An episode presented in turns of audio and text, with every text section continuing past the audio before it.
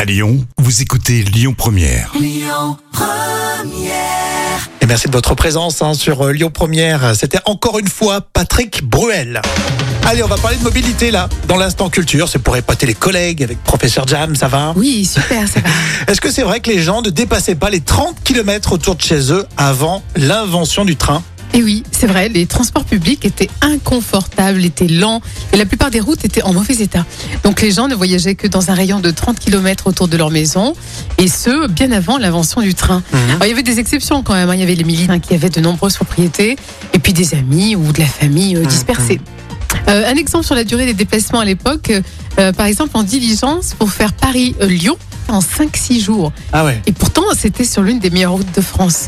Eh ouais donc c'était beaucoup plus C'est long. quand même très très long. hein. Donc en moyenne, on dépassait pas les 30 km autour de la maison. Donc, alors que maintenant, euh, Pour aller au boulot, des fois, tu fais une heure de route. euh, bon, c'est vrai que ça a bien changé. hein. ah, carrément. Mais à l'époque, on prenait le temps voilà, d'apprécier le paysage. euh, Le pire, c'est qu'ils écoutaient pas la radio à l'époque. et Non, non, non, ils disent craquer. J'adore ce mot, euh, diligence.